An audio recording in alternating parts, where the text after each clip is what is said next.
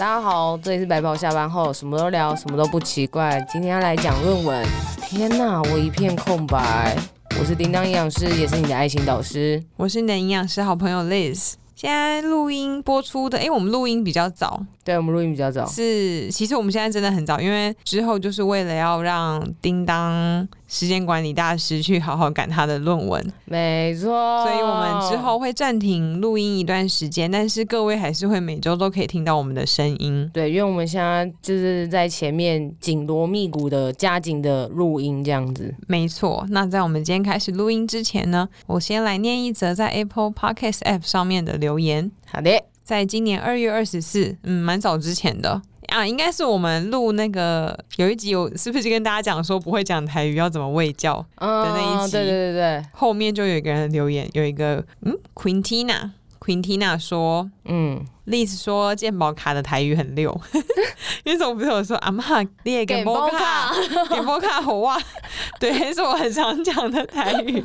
被夸奖了，谢谢。熟能生巧，熟能生巧，真的。然后我们已经已经有在接洽了，之后应该真的会有一个台语特辑，真的假的？嗯，会找一个台语超溜的，几乎是歌仔戏等级的人来跟我们一起录音，认真认真，哇塞，嗯，大家可以尽情期待。搞得好像就是我。完全就是好像没有在这个主题里面，你知道吗？因为你在赶着写论文呢、啊。哦，嗯，对啊、现在已经是叮当在职硕班的二年级下学期了。对，那你的论文进度如何？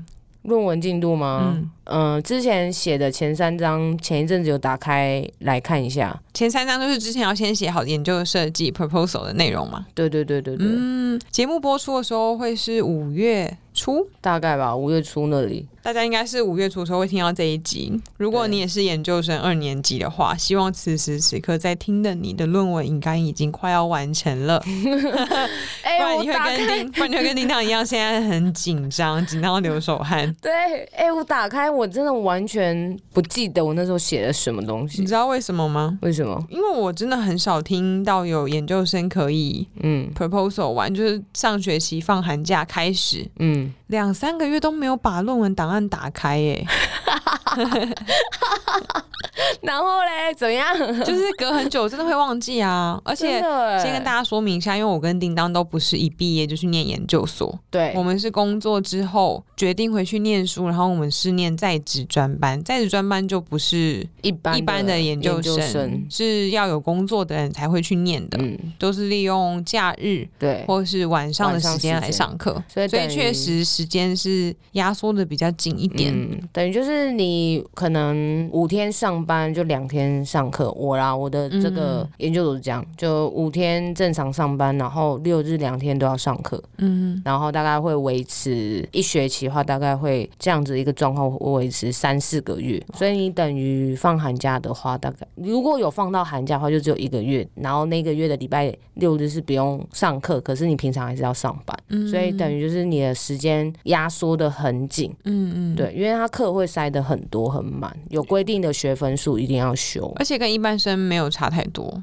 对。但好处是一般生可能还会被老师叫去要做什么，他们可能要自己做一些实验，对，或是老鼠老鼠的实验啊，细胞，对对对，等等的。但是通常在职生都是上课，然后嗯、呃，但是你临床的案件，对对对，都是做人体的试验会居多。嗯嗯、要请教一下叮当，当初为什么会去念在职专班呢？哦，我念的是台北市立大学，就以前的北体，然后是运动科学研究所。嗯，对，然后。会念这个原因是因为，嗯、呃，我后来出来就是当营养师嘛。那时候以前都是在帮人家，就在牛郎店的时候都是在帮人家做减重、减重减脂，然后饮食控制这样子。然后可是那时候的运动的概念还没有到那么的盛行。然后是后来近几年，就是运动的概念越来越多，越来越多元，然后发现到自己这一块很弱。然后我那时候去听了运动营养师杨成化的演讲，哦、然后我那时候有就是他演讲完之后，我有留下来问他问。问题，嗯，所以我想要知道说他这样的一些运动知识是从哪里来的，然后也期许自己能跟他一样，就很妙，是我们俩都叫陈化。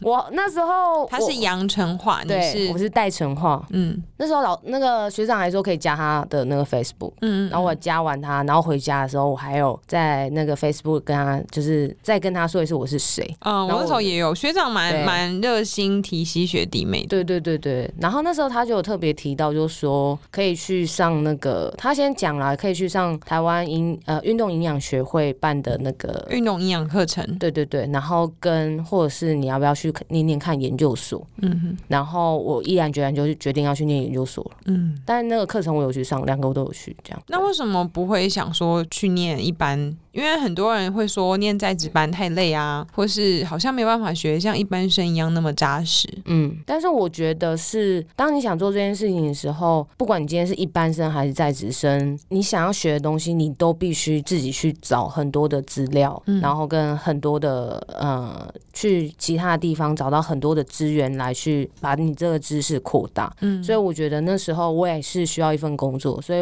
我认为是念在职对我来说会比较好一点。因为我可能没那个时间再从头再去念一个一般生的一个一个状态，我我觉得我没时间，因为我必须还要同时进行我的工作。嗯，对，所以我那时候才是工作在家在值班，也刚好我这份工作的时间很弹性，老板也对我很好的，而且他也很鼓励我去念研究所。哦，对，所以就是因为这样的一个巧合下，我才可以边上班，然后边念研究所，然后还边边经营社群，就是这三个就是在短短这时间内，然后把它全部都。有点就是。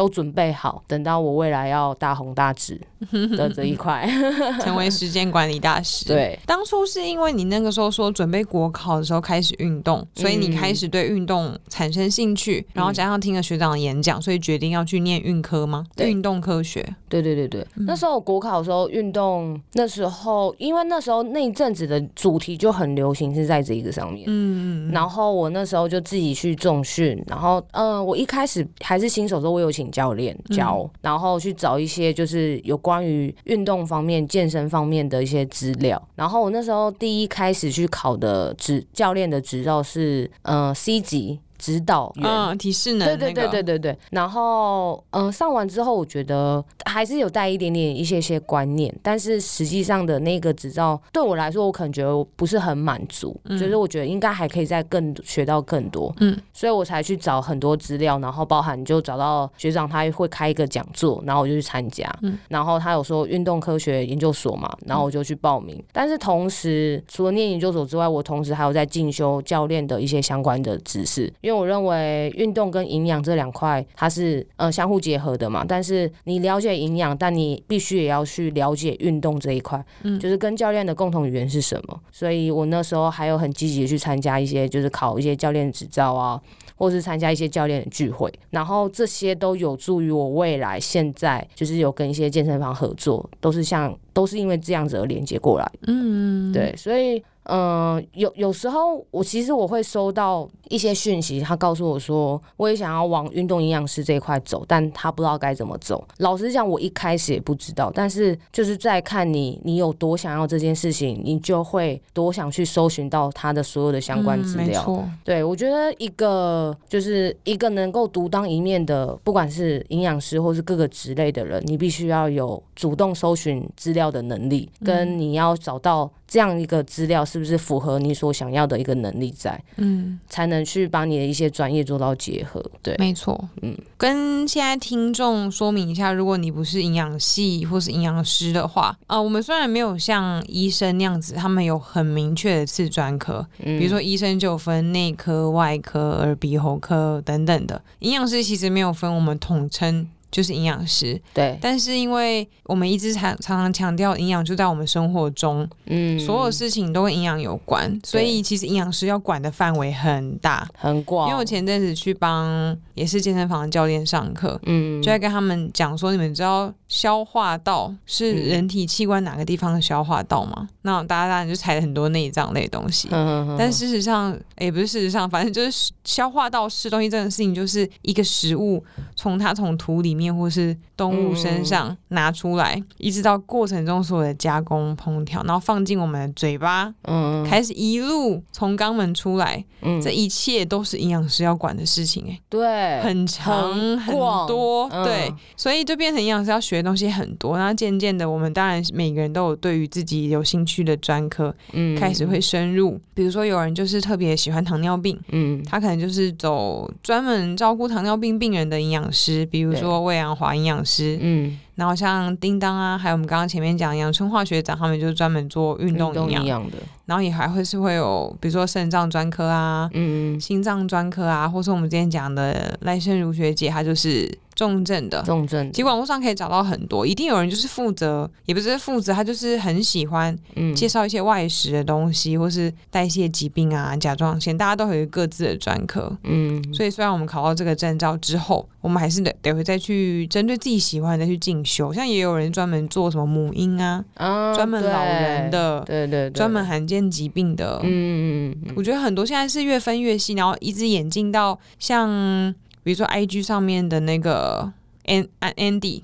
那个安迪，他就是专门做行销的营养师，对，还有医生，很还有医生，就我不是营养师，他们都都是专门做行销的，因为我们可能都属于比较卫教型，都直接跟民众或是病人接触，但是我们没有办法一次性的把我们的营养知识传达给大家，嗯，所以开始也有很多营养师在做行销，嗯，所以我觉得出路算变很多。然后就像叮当讲的，这些都不是学校有教的，对，没错，因为学校就是教我们国考的东西跟。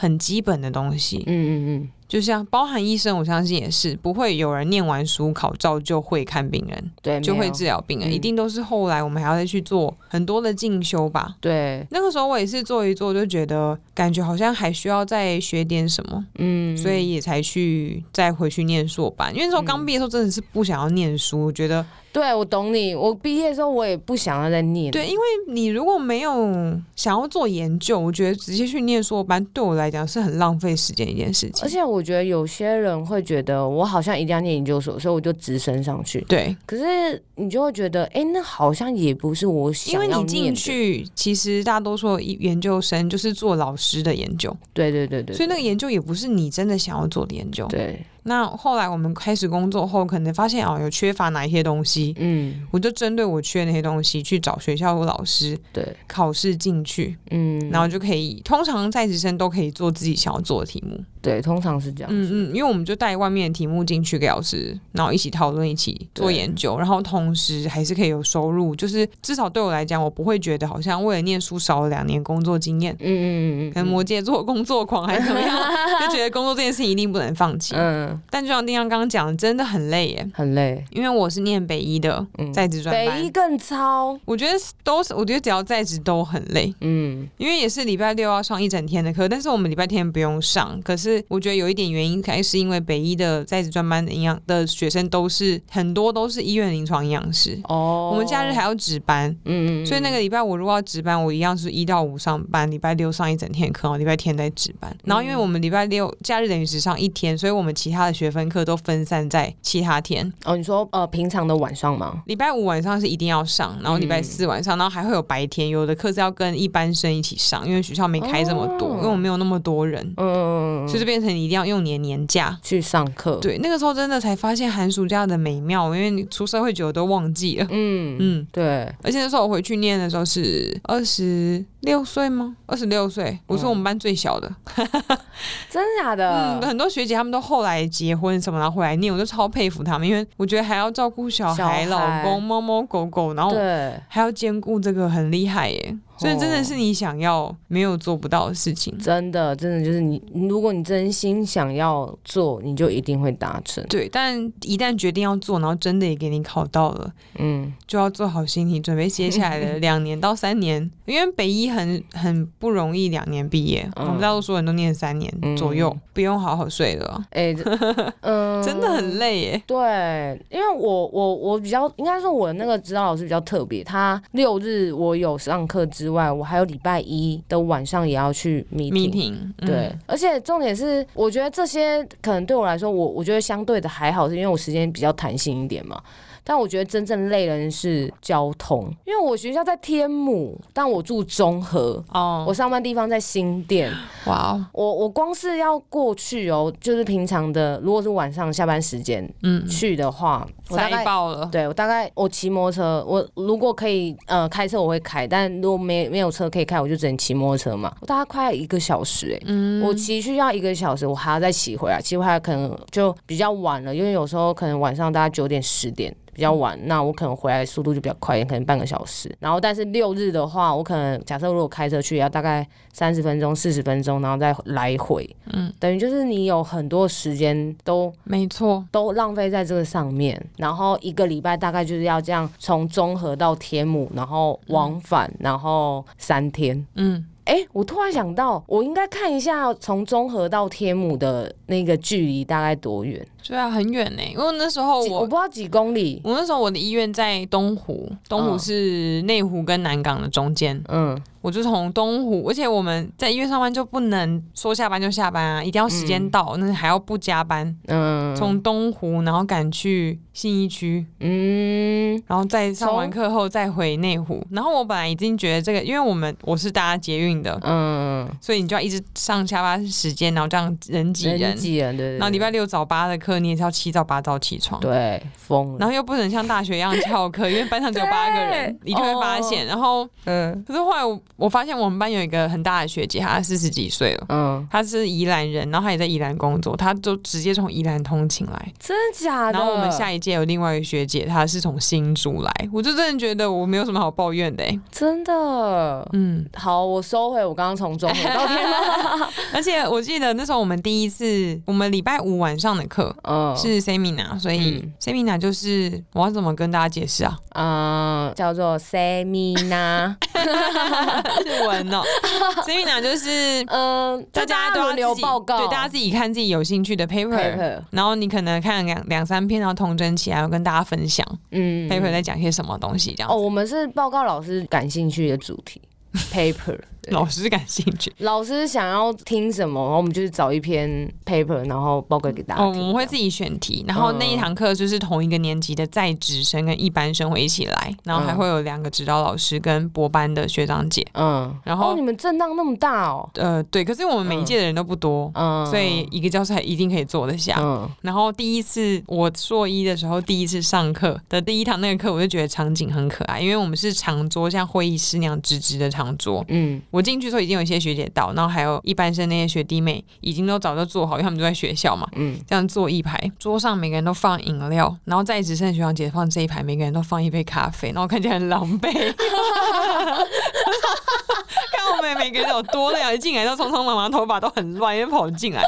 然后坐下来，然后对面学弟妹就要学姐好，学姐好，这样我就想说你们还有时间可以喝饮料，然后都是晚餐，我们每个人都没有人吃晚餐，然后桌上是一杯咖啡。哎、欸，出社会跟没出社会差异就在这里了，因为因为我们要赶着下班赶着过来，因为下班时间真的很塞哎，真的。哎、欸，可是我觉得如果真的有在收听，然后就觉得说，哎，我们两个好像很充实，然后就觉得对我应该要去念在职班，然后什么之类的，我觉得要再想一下，因为在职班很贵，我觉得很贵啦，我个人觉得一。本来学费就不便宜啊！你这样一学期多少？在职班的话，我记得也快，好像有快六万哎、欸！我帮我记错，对，五万六万，对，嗯嗯。因为我之前也问过我指导老师，嗯，站在学校的立场、资方的立场，因为我会觉得我都没有用到学校的设备跟资源，我也没有做实验，嗯，为什么要那么多钱？对，那他们说，因为老师他们都要额外在晚上或假日来帮我们上课，等于，他们是加班，对，嗯，对，差不多，我差不多也是一学期大概就六万块啊。差不多，因为你要想想，营养师的工作一个月才多少？嗯，三万多。那但一学期要六万，对啊，真的花很多钱。后来想想，整个交通费，然后交通时间，所有的学费，然后后来还要一直印那些论文，重印，然后印给老师看。然后还要那个论文给老师看，还要买咖啡给老师喝，买咖啡给学弟妹喝，各式各样的讨好，要不要吃蛋糕，要不要吃水果？因为我们很少去，你就可是有时候真的需要学弟妹帮忙些什么，不好意思凹人家。对，我的星巴克卡真的说升级成金卡嘞。哎，我星巴克升级成金卡是我在准备考试的时候，每天都去星巴克，就是要一直准备这些。话我想想，真的，一路都很烧钱呢。嗯，但是也是因为这样，因为有时候就是这样拿人手短啊，就一定会做好啊。嗯，对啊，对，也是要刚好我遇到学弟妹都很乖啦。嗯，因为跟我同一个实验室的学妹，因为我第三年才毕业。嗯。然后呃，本来是有一个学妹，她一年级跟我一起进来，然后她常常会帮我选课啊什么，因为我都会忘记，太忙了。你还会忘记选课？她就会提醒我说，以前我真的不会这样子，可是那时候真的太忙了。哦，不然一般我不会有这种纰漏，反正就忘记选课，然后不然就是我会请她帮我看老师在不在啊，因为我要去找老师讨论事情，我万一医院请假就去，老师不在我很麻烦等等的。然后后来她毕业，可是我还没毕业，我硕三的时候，她还帮我把我交接给下一届的学妹。真的假的？交接资料里面还有历史学。姐，太夸张了！传讯跟我说学姐她毕业，然后下一个学妹是谁谁谁，你可以跟他联络。我就好，没问题，马上加来。嗨，你可以帮我看老师在不在吗？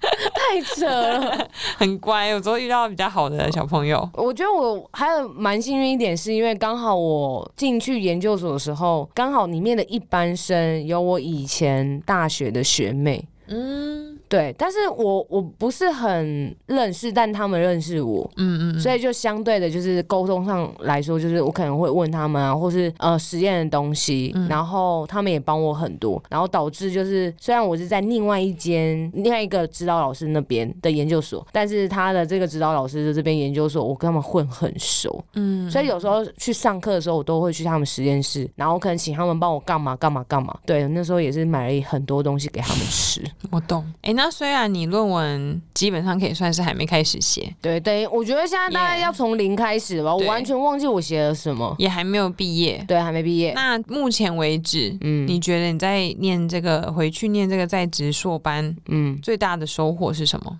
最大的收获，嗯，因为你刚刚跟大家讲说学费很贵，就大家考虑清楚，嗯，但你还是做了这件事情啊，对。那你觉得最大的收获是什么？哦，我觉得对于运动这呃运动科学，就是他这研究所，然后运动营养这件事情，我觉得我知道的更多，然后我觉得相对的深入啊，就是他们的课其实有包含很多像是什么运动生理啊，或者是动作分析，甚至嗯、呃、其他的也有，当然也有一些包含运动营养的东西，嗯，可是我觉得。每一个老师他的专长不一样，然后你从每一个老师他们上课的内容里面，你可以学到很多你从来都没有想过的事情。像是我可能也原本也不知道什么动作分析，然后老师就会请你去找一些论文啊，然后一起来讨论。然后所以我觉得，就是当你去学了这些东西之后，你才发现到，其实运动营养在运动的这件事情里面，只是占一点点的皮毛。一个运动员他整体的运动表现，一定有包含他的动作对不对？他的核心。他的肌肉的走向，当然运动营养是最后他的恢复他体能的一部分，但是所有的运动表现，他其实前中后都要去顾及到。对，所以嗯，我觉得这个研究所对我来说，我觉得是念得非常值得了。我觉得我这钱也花得很甘愿。然后也认识了很多不一样领域的人，我觉得这些对于我未来都是还蛮棒的，就是人脉的其中一部分。嗯嗯，哎、嗯，北师大的运科所，对，他上课的方式是类似像大学那样子吗？一个科目。然后教一个知识，嗯、还是像比如说像北医，就是每一个老师来，他会专门介绍或是说明他研究的东西，他最专长，所以他其实不是一个基础科学哦，我们是一个延伸性的东西。嗯，所以像我就觉得我念这个在职硕班，你说真的提升知识，嗯，说真的我觉得并不多，嗯，因为他都很片段。今天 A 老师来，他专门是研究老鼠大脑的营养，嗯、他就是说一直他就突然就切入这个主题，那、嗯、不会从。基础开始讲，嗯，然后开始讲他研究的结果，然后目前有哪一些进度。下一个老师来，他可能专门研究母乳的成分怎么样，怎么样，怎么样，就开始写，就是他是很片段式的知识。但是我觉得在北医，他应该是很主打，可以帮助学生怎么从一个研究中去增进自己的思考逻辑，嗯，判断一件事情的走向应该是要怎么样，然后进而可以带到我们生活中，比如说判判断一些病人的什么是非对错那一类的东西。所以反而知识面我觉得并不多。嗯、然后像你刚刚最后讲的，嗯，人脉养成真的超重要哎、欸，真的，嗯，一定要。所以你刚刚讲说你们那边有学到很多什么运动员的什么什么生理动作分析，嗯、我就很好奇。所以你们是类似大学的上课方式吗？对，我们是一个老师，他是一个他，但是这个东西一定是他的研究室专门他的领域啦。就是我们有分很多领域，就是像有心肺，然后嗯、呃，也有就是动作分析的老师，嗯，嗯。然后像也有另外一个就是生化所，生化所的话大概就是走运动营养啊相关的，然后也有认知功能的，可是他老师的话，他就是做可能生理方面的，对，然后所以这些老师来上课的时候，他们就是以他们的专长，像心肺功能的话，他就会讲说心肺的呃心肺功能的生理学，嗯，然后就会教我们说可能心肺啊怎么样怎么样怎么样。然后，可是他这个老师很特别，是因为他同时还是他是一个物理治疗师哦，对，所以他还会再带到其他观念。那有些其他老师，他是可能是动作分析的话，他就是专门他的研究室就是在研究动作，就是一个棒球员他投的样子，他投球出去的手的姿势，然后呃角度怎么样会去影响，对，他会去影响到他的球速，他是去研究这个，嗯、或者是一个举重选手。我在把呃，我要抓举的时候，我要把这个重量抓上去，呃，我蹲的角度，我站的角度，然后以及就是我瞬间拿起来的角度，这些还有我的核心稳不稳定，这些都会去影响到他这个人的今天的这一场的运动表现。所以其实。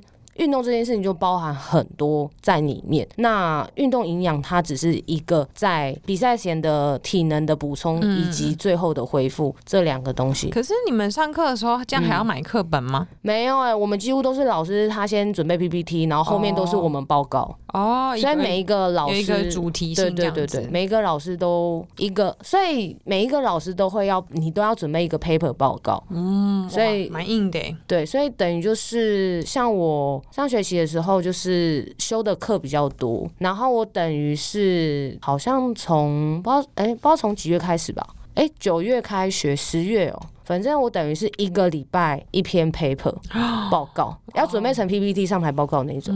因为我修了很多堂课，因为我不想要现在还很赶，但我现在就比较轻松一点。但我现在就是只要写论文，太轻松了，都不写论文。但是我觉得我是好险有把很多课在上学期修完了。对啊，集中火力。对对对对，我也是那时候先修，嗯，所以我等于是一个礼拜要准备不一样的 paper，每一个礼拜都要准备不一样的 paper，然后啊，呃，然后准备 PPT，然后上台报告，然后同时我可能又有接一些演讲，所以等于就是我每每个礼拜都会一直很忙的，就是要看这些东西，然后还要消化我工作上的一些事情。懂？对，所以上学期是相对忙了。哎、嗯欸，所以你刚刚讲那么多，现在我如果问你说，哎、欸，为什么我打拳出拳，教练都说我的举太太慢？你现在是可以帮我矫正的意思吗？运动营养师有这个功能吗？运、哦、动营养师，你说我吗？对啊，你刚刚讲那么多，嗯、我刚你刚刚讲那些，我就很想问你说，因为我的拳都一直出的很慢，怎么办？拳都出的慢，嗯，这个我真的不懂。讲这么多，因为我因为角度呃出拳的速度，我觉得跟出的很慢，然后我舞蹈老师也都说我跳的太慢，就我每次都会嗯，就是为了要跟上大家的速度，我就没有办法跳到那个点，哎、嗯欸，就跳舞然后都会还有一个顿点之类的，我、嗯、要跟上大家，我跳到那个顿点。那、嗯、我如果我要跳到那个顿点，或是出拳要出到那个高度，或是那个长度，嗯，嗯我就会变慢。嗯，的原因是因为呃，我觉得是爆发力不足，爆发力跟肌力这两块。嗯，对，就是你，因为我是瞬间出拳的那个那一下，那个是你的爆发力嘛。嗯，对，所以就是我们在练肌肉的时候，它一定会有一个训练的周期。一开始你在训练这块肌肉是神经的走向，嗯，就是神经的连接的部分，然后再走肌耐力、肌力、肌耐力嘛，然后最后就是会是走到我们的爆发力，爆发力会是最后一个专项的一个东西。所以也许是你在瞬间的爆发力这一个比较不足，就再来去延伸到说，哦，我可能。我肌力是不够的，就是我不够有不够的肌力，所以没办法让你有瞬间爆发力产生的比较好或比较多。嗯、对，所以有可能是你要从头开始训练，就是把如果要加入重训的话，有可能就是我们要先把肌力练起来，嗯，然后再去做呃其他课程的安排，可以训练到你一些爆发力。那你这样在出拳或者在跳舞在转换位置上面，应该会比较顺畅。对。但是你要说哪一个角度去造成你这个原因的话，这有可能要到那个研究室去照那个那个影像才会知道。嗯、对对对对，但我也没有照过啊，那个影像我们也没有照过。所以你觉得我需要再重新锻炼一下我的肌力？对，嗯，就像上次我们去运动的时候，嗯，你帮我，你教我那个什么六角杠，对对对对，那个六角杠本人就很重，嗯，然后我我看他那个样子，我就问叮当说，那个跟那个一直线那个背的那个杠，嗯，是不是一样重量？嗯，叮当说没有吧，他应该才十几二十公斤，嗯，然后因为你示范动作后，我看你好像拿着真的也很轻，嗯，结果我一拿，那有三十吧，我觉得好重哦，反正 anyway 我们就练了一下之后，叮当就说叫我来。来挑战一下，是本来是要看能不能做嗯五下或者以下嘛，就比较大的重量。对，叫你做一下而已。他就一边装了十五公斤，嗯，总共加起来应该是五十公斤。我就跟他讲说，我体能最好，就因为我前阵子身体状况很不好，好几年了。嗯、然后在那之前，我有在上一块。哎，半年多的教练课，那个时候身体状况是最好的。嗯，我就说那个那个时候的我的硬举最多好像也才四十几公斤，我记得。嗯，就我的肌力一直都上不去，上不去。但我觉得也是因为我都不认真重训啊，因为我、嗯、我喜欢做的都是。不是重重训激励型的运动，嗯，然后他就说没关系，你就拿拿看，因为叮当也是很顺畅拿起来。结果拿的时候发现那两个十五公斤那个那个杠片吗？嗯，仿佛就是被粘在重地上，粘住啊，真的拿不起来。我觉得我的手举完以后，后来有努力的举起来，有有点驼背姿势不正确，长臂猿了吗？对，虽然姿势不太正确，我举起来后，我觉得我手已经变长，被拉长的那么重。后来就只有举了一下之后，我们就。还是调回原本的重量。嗯，后来我们两个休息的时候，旁边来两个女生，你还记得吗？旁边来两个女生，看起来，嗯、呃，我我们也就不，因为她的穿着也不是什么特别厉害，对，我们就想说，感觉是普通路人，就是一般的女生，跟我一样。嗯，结果其中一个女生，因为我们已经用完，用完那六角杠，我们去休息，那两个女生就开始装他们的杠，嗯、我都没有，我们也没发现她是，我那时候没发现她是用几公斤的。嗯，我只听到她突然抬起来，然后放下很大声，然后就跟她朋朋友说：“这个怎么这么轻啊？”对，我一转过去看，天啊，她就是装我刚刚那个 五十哎，呃，装对五十，总共五十，就是我刚刚粘在地上那个。他讲说怎么那么轻，然后她又再去旁边搬了很多个杠片来，我就觉得很挫折。他们已经练有一段时间了，嗯，叮当就因此而取笑我超久，笑翻。他们看起来跟我差不多高，差不多高，差不多高。嗯、我都觉得，我每次我以前上 PT 课就重训课的时候，我都会跟教练讲，我觉得很不公平，因为我觉得我觉得离他们很远。我觉得我个子高，我就会要蹲的比较低啊、嗯。可是男生，你看他们也是个子高、啊，他是男生呢、啊。但也有高个，然后在做这些，然后要胸推的时候，教练就说要拉下来到多低碰到胸啊，也没有胸可以碰，你就觉得 为什么站的时候离地上这么远，然后碰胸又碰不到，你要特别弯。我说我为什么很大，我是不是就可以不用 不用到那么低胸推的那个姿势，就怎么做什么姿势都很吃亏。哎、欸，如果没有看过你的人，现在就一直在想象，哦，你就是一个很高，然后很干瘪，然后没胸的人呢。我虽然没什么胸啊，但不干瘪啊，肚子跟胸部一样大。刚刚好就好了哦，也没有很高啊，一百六十三，干嘛？你让他讲三围吗？不要不要不要不要不要，一百六十三公分啊，然后比一般女生高一点点啊。可是我就会觉得我硬举或是背蹲什么都会比别人多那一一两公分。嗯、没关系，你你练你练好，你就不会觉得那一两公分有什么差。很有差，好不好？不会。你觉得一两公分有差吗？叮当。你说身高吗？嗯哼，嗯，有，因为我不高。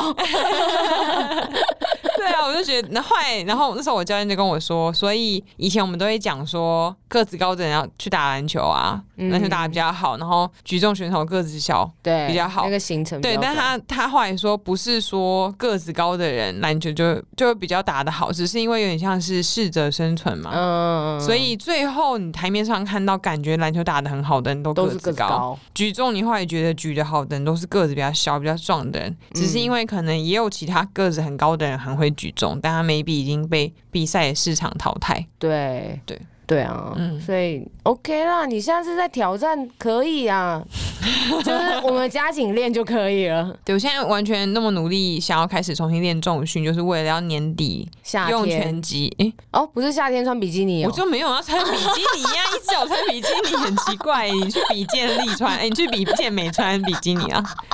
对啊，就是为了年底要在拳击比赛的时候把叮当打爆。我们办一个我们个人的，就是我们，就是我们两个单。单挑吗？对，在在这个录音室好。我真的觉得你最近对我怨恨是不是很深？你上拳击课的时候一直狂打我，因为你跟我一组啊。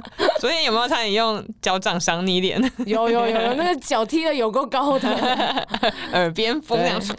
然后他还有一拳是打在我肚子上，我突然没有防备。打到你鼻子，突然想到啊，三十万、三十八万做的鼻子毁了。对对对，因为昨天你没拿好，我也没打准，就直接坐在你鼻子上。我昨天有很努力加快速度，哎，我觉得。我觉得前面那个速度非常厉害，而且每一下都很有力。嗯，只是不持久，对，所以爆发力跟耐力都不足，怎么办？就练呢，还是要练呢？因为从耐力开始练嘛，练嘛，练呢。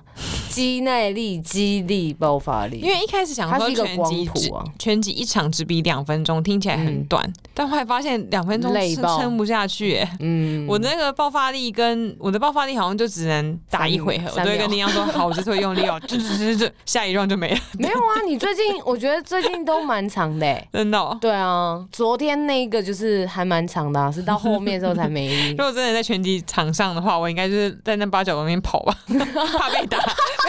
那你去比干嘛？打不动了，自己自己躺下。好，我自己躺好，快数十九八七。